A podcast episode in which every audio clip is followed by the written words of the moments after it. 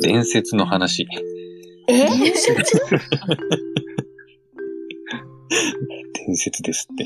伝説どう いうあどういうどういうあの、アーサー王伝説みたいな話なの か、で黒歴史な話なのか。うんもう黒歴史系の方が話しやすいんじゃないですか。ああ、これ。伝説か、でも。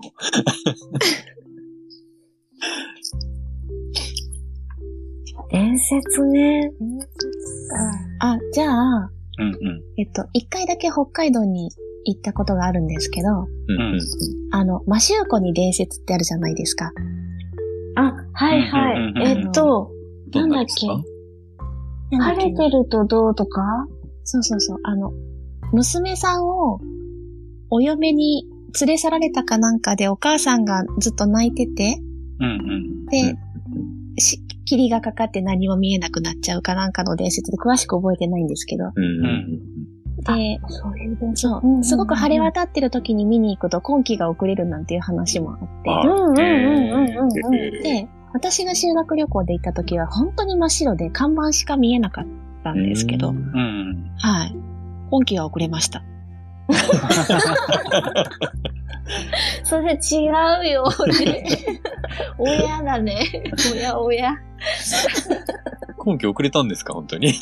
あ の、早くはなかった。ええ話やって言いにくいんですけど。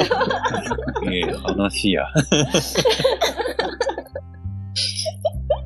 え私今見てるドラマで、うん。あの、えっと、8月は夜のバッティングセンターっていう、はテレい。東系のうんあのドラマで、えはいあの、野球を題材にした30分ドラマなんですよ。う。うんん。うん。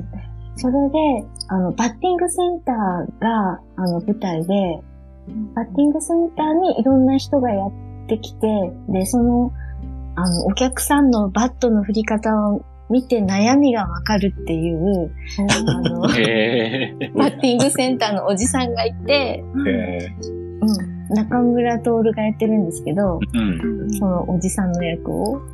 で、あの、俺の野球論聞いてみるか、みたいな感じで、妄想の世界に入ってって、うんあの、野球場の野球やってる場面になるんですよ。はいはいうん。。で、あの、各回一人ずつ、そのレジェン、レジェンド選手が出てくるんですよね。うんうんんうんうん。で、そのバッティングセンターにもう一人女の子がいて、この女の子が、あの、高校の女子野球部の経験者みたいな感じの女の子がいて、うんその女の子がすごい野球の選手詳しいから、そのレジェンド選手が出てくるたびに、古田だーとかって言って、叫ぶのが面白いんで すよ。へーへー五十嵐だーみたいな。ああ、いいですね。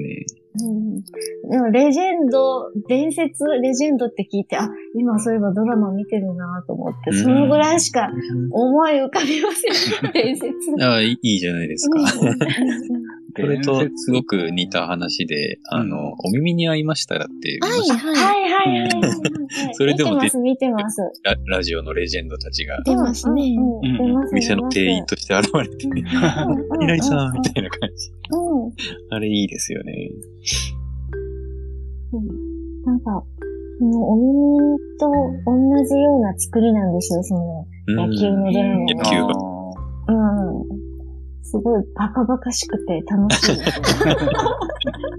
なんか、よく、あの、仕事とかの行き詰まったりするのを野球例えでおじさんとかするじゃないですか。